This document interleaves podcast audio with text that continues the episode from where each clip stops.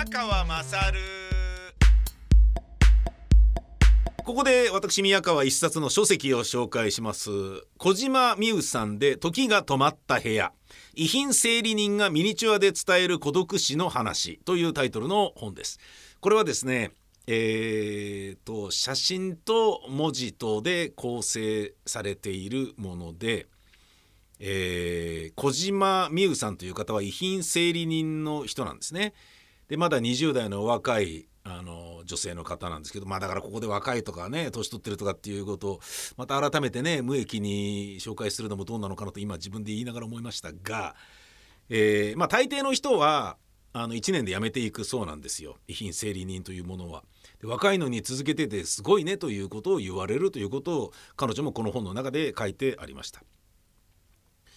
あの遺品整理人っていうのは要は孤独死を迎えた老人の遺体があってその遺体はとりあえず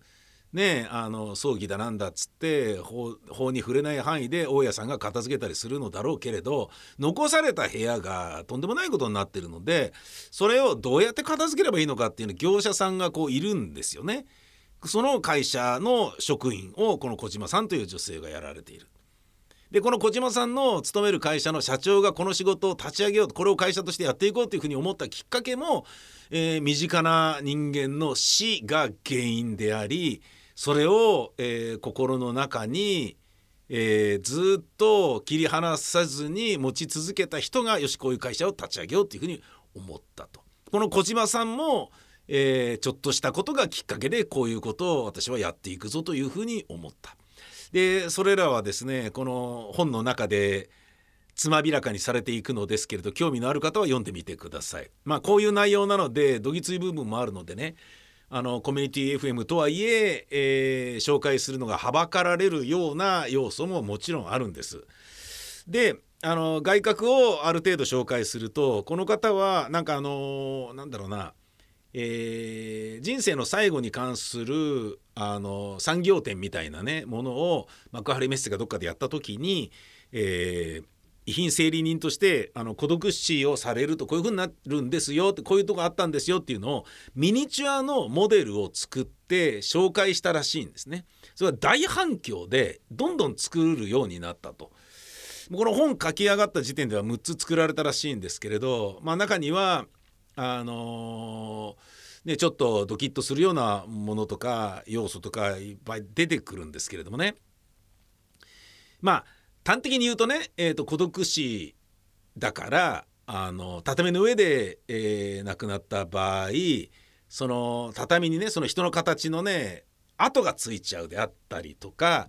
で布団にねどんどんそのまあ人体だから遺体が腐食していくにあたってっていうようなそういうまあねちょっとあのどぎついでしょ、ね、ラジオだからちょっとこのぐらいにとどめておきますけれど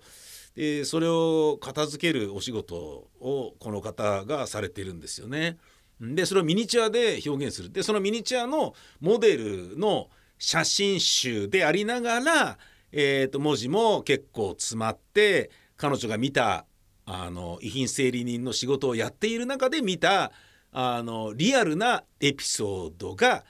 えー、こう書き記されて表されているんですよね。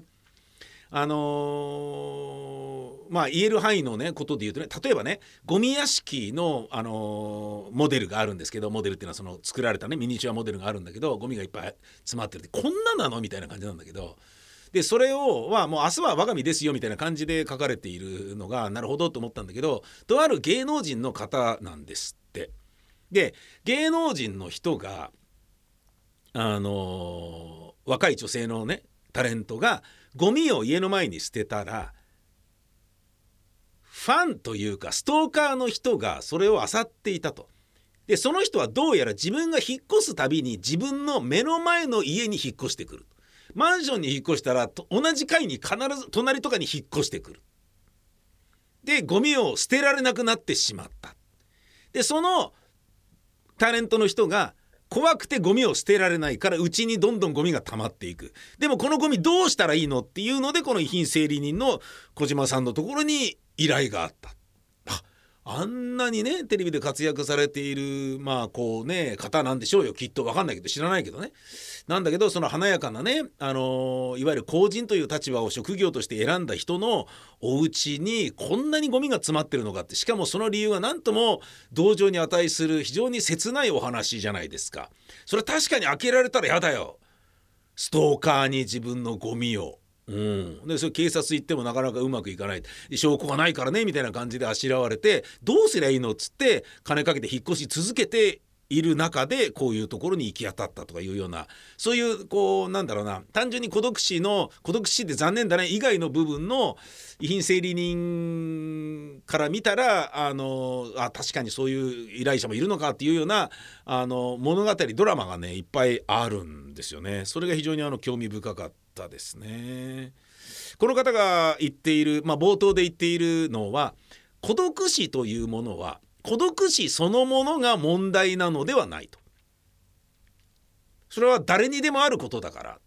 だって孤独死じゃないのって言ったらじゃあ何なんだって話じゃないですか。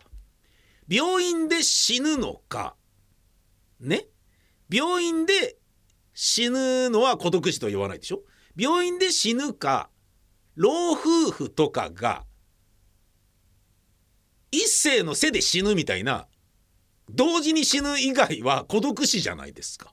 じゃないかなと思うんですよね。そういう風になっちゃうんじゃないかなっていう。だから交通事故でね2人同時に死んだらそれは孤独死じゃないだろう。だけど2人で住んでたとしますよね。夫婦が。片方が死んだとしたらその人は伴侶に見取られているから孤独死ではないよね。だけどその後に一人になってしまうわけだからその人がそこで死ぬ時は孤独死になってしまうよね。つまり孤独死そのものは何も悪いことではないのだ。発見されるまでの時間が問題なのだ。というふうにこの小島さんはおっしゃっている。なるほどね。だからそれが長いからうわこんなになっちゃってみたいなことで問題になってる。すぐ発見されればあなんかじゃああれしなきゃとなる何日か経つとあ一人でねえー、大変だったねみたいな感じでちょっとかわいそうっていう度合いが増していくっていうそういうことなんですよね。なんかねあのー、もうね明日は我が身というような部分も含めて、えー、非常に興味深かったんですよね。で、事実としてあそうなんだ現状はとかねあそういう感じなんだ例えばねあのー、なんだろうな。まあえー、っと権利を放棄する遺族がほとんどであるとかね。あのその遺品の整理とかね。いやもう別にもうなんか相続放棄しますからもういいです。もうそっちでやってくださいみたいな感じだったりとか。あとあのなんか物を盗みにね、えーと、平気でガンガン入ってくるような人たちのあの何なんだっていうね、えー、なんかねひどいようなお話もいっぱいあってですね。あそうなっちゃうんだっ人っていうのはその隣人が死んだ時にそうなるんだとかねなんかいろんなことが切なくて悲しくてだけどその中に希望を見いだすべき要素もいくつもあって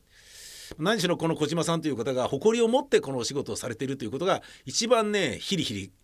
くる部分なんですよね。うん。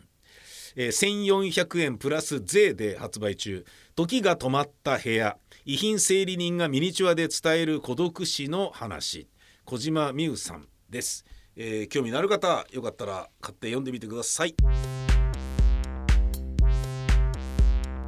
お前の母ちゃん宮川勝。母音の君ではアン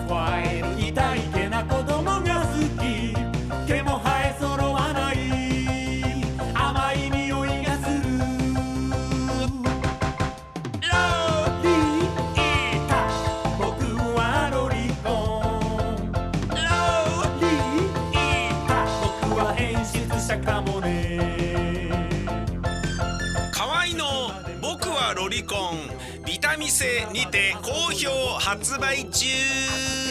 ビタミセの URL は v-mise.com v-mise.com です。